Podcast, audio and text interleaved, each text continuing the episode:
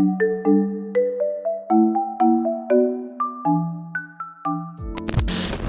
Oi pessoal, tudo bem com todo mundo? Meu nome é Rômulo, mas pode me chamar de Romulinho. Todos nós precisamos de pausas para reavaliar o nosso amadurecimento, as nossas prioridades e até mesmo descansar da rotina cada vez mais atribulada do dia a dia. O autoconhecimento pode e deve ser um compromisso, pois nos traz responsabilidade ao adquirirmos a consciência de que temos potencial para mudar e crescer. Nunca é tarde demais para melhorar, ainda mais se essas transformações nos trouxerem realização pessoal, saúde, paz de espírito e motivos para construir novos propósitos. Hoje vamos ver três sinais que evidenciam a necessidade de uma mudança no estilo de vida. Se você é novo por aqui e busca cada vez mais se tornar uma pessoa melhor, isso significa que você é muito bem-vindo à nossa comunidade inteligente. Aqui nós compartilhamos experiências, opiniões e vários conhecimentos em prol do nosso desenvolvimento como indivíduos conscientes.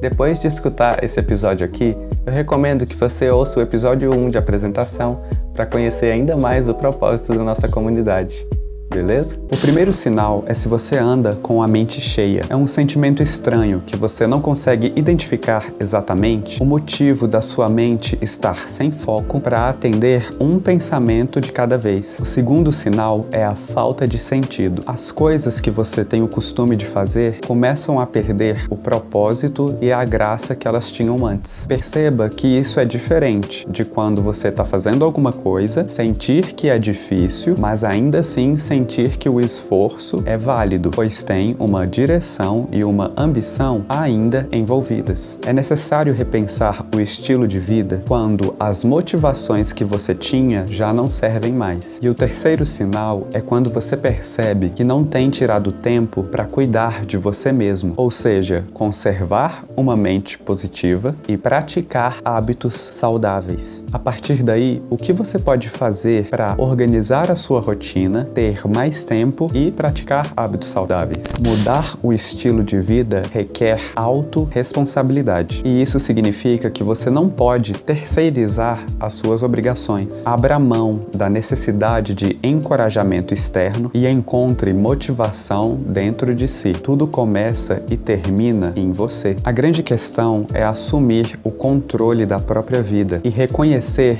que não teríamos escolhas na vida se a mudança não fosse uma coisa boa. Mas é claro que esse tema não é só isso. Você pode se aprofundar em vários outros assuntos relacionados.